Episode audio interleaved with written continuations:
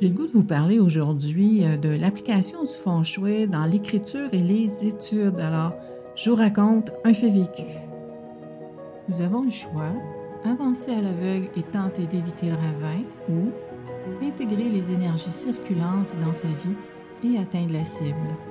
Utiliser les énergies circulantes de sa demeure, c'est vivre sur le chemin de la réussite dans toute sa splendeur. Ici Louise Maina Paquette et bienvenue à l'épisode des énergies circulantes par le feng shui. Oui, aujourd'hui, bonjour tout le monde, je vais vous entretenir sur l'application du feng shui dans le cas des études et de l'écriture. Bon, dans les deux dernières années, avec euh, la pandémie, j'ai réorganisé ma pratique et puis, euh, ce qui fait qu'aujourd'hui, je peux vous offrir euh, des beaux moments en fond shui, euh, des prévisions et opportunités de la semaine, euh, les stratégies avec le Jimandunjia et même le Badze. Donc, euh, dans ces deux dernières années, j'ai mis les bouchées triples parce que ce projet-là était prévu pour 2024-2025. Alors, devancé de plusieurs années, il faut se mettre vraiment au travail. Alors, euh, j'ai pu explorer et expérimenter abondamment euh, les nombres étoiles, les énergies circulantes qui favorisent les études et l'écriture. Les études, oui, pour euh, la réorganisation de, de l'entreprise et l'écriture parce que j'écris toujours pour des magazines. Bon, dans ce temps-là, j'écrivais pour plusieurs magazines. Là, maintenant, J'écris pour un magazine seulement, Mon dos naturel, et euh, pour moi, mes blogs, et ça me ça remplit bien mon assiette. Alors, euh, comment on fait pour favoriser les études, les énergies circulantes? C'est quoi? Bon, il faut savoir que chaque nombre étoile a son rôle. Hein, on a, nous, en tant qu'être humain, dans la vie, on a chacun nos créneaux. Hein il y a des, euh, des avenues où est-ce qu'on a plus de facilité que d'autres. Mais pour les énergies circulantes, c'est pareil. Donc, euh, qu'est-ce qui va favoriser les études? C'est le nombre étoile 4. Le nombre étoile 4, surtout quand il est en compagnie du nombre étoile 1. Mais bon, on va garder ça simple.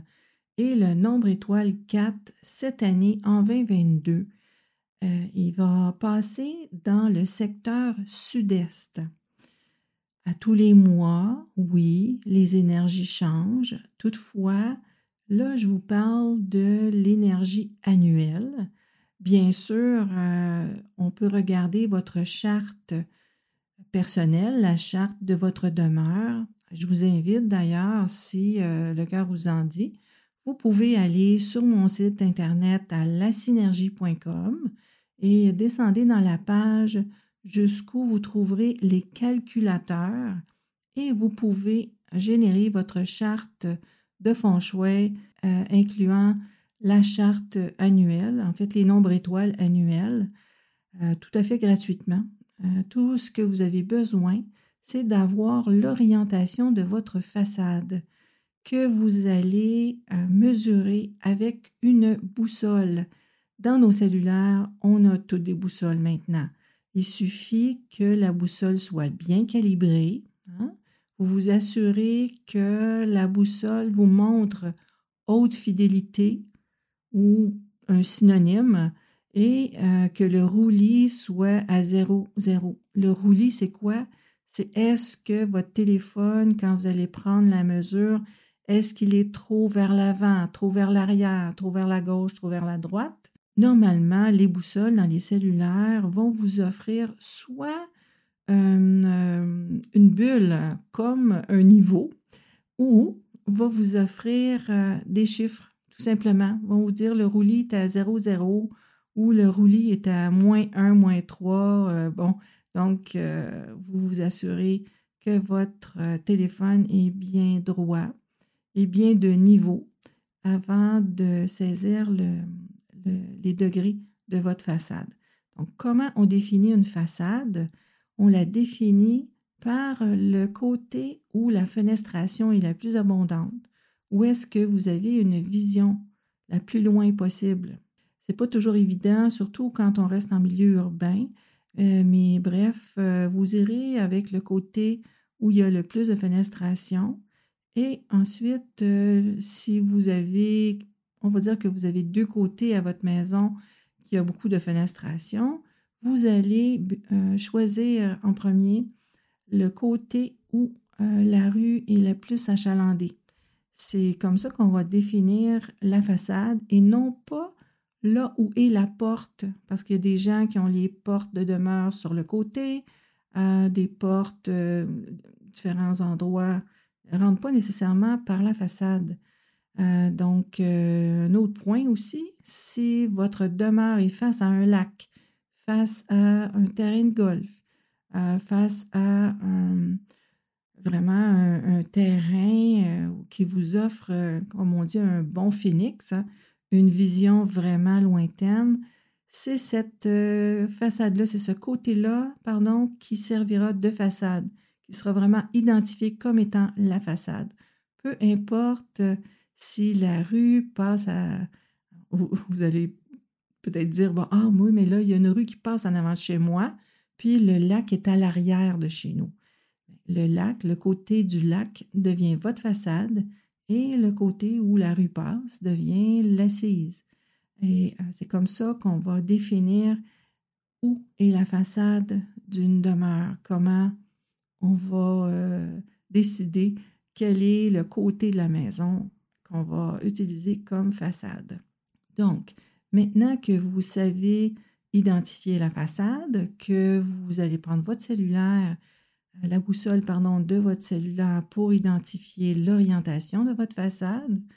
Euh, il suffit maintenant tout simplement de vous placer à l'extérieur, au centre de votre maison. Que pour les immeubles à logement, on va utiliser l'entrée principale de l'immeuble comme façade, peu importe où se situe votre appartement ou votre condo dans l'immeuble.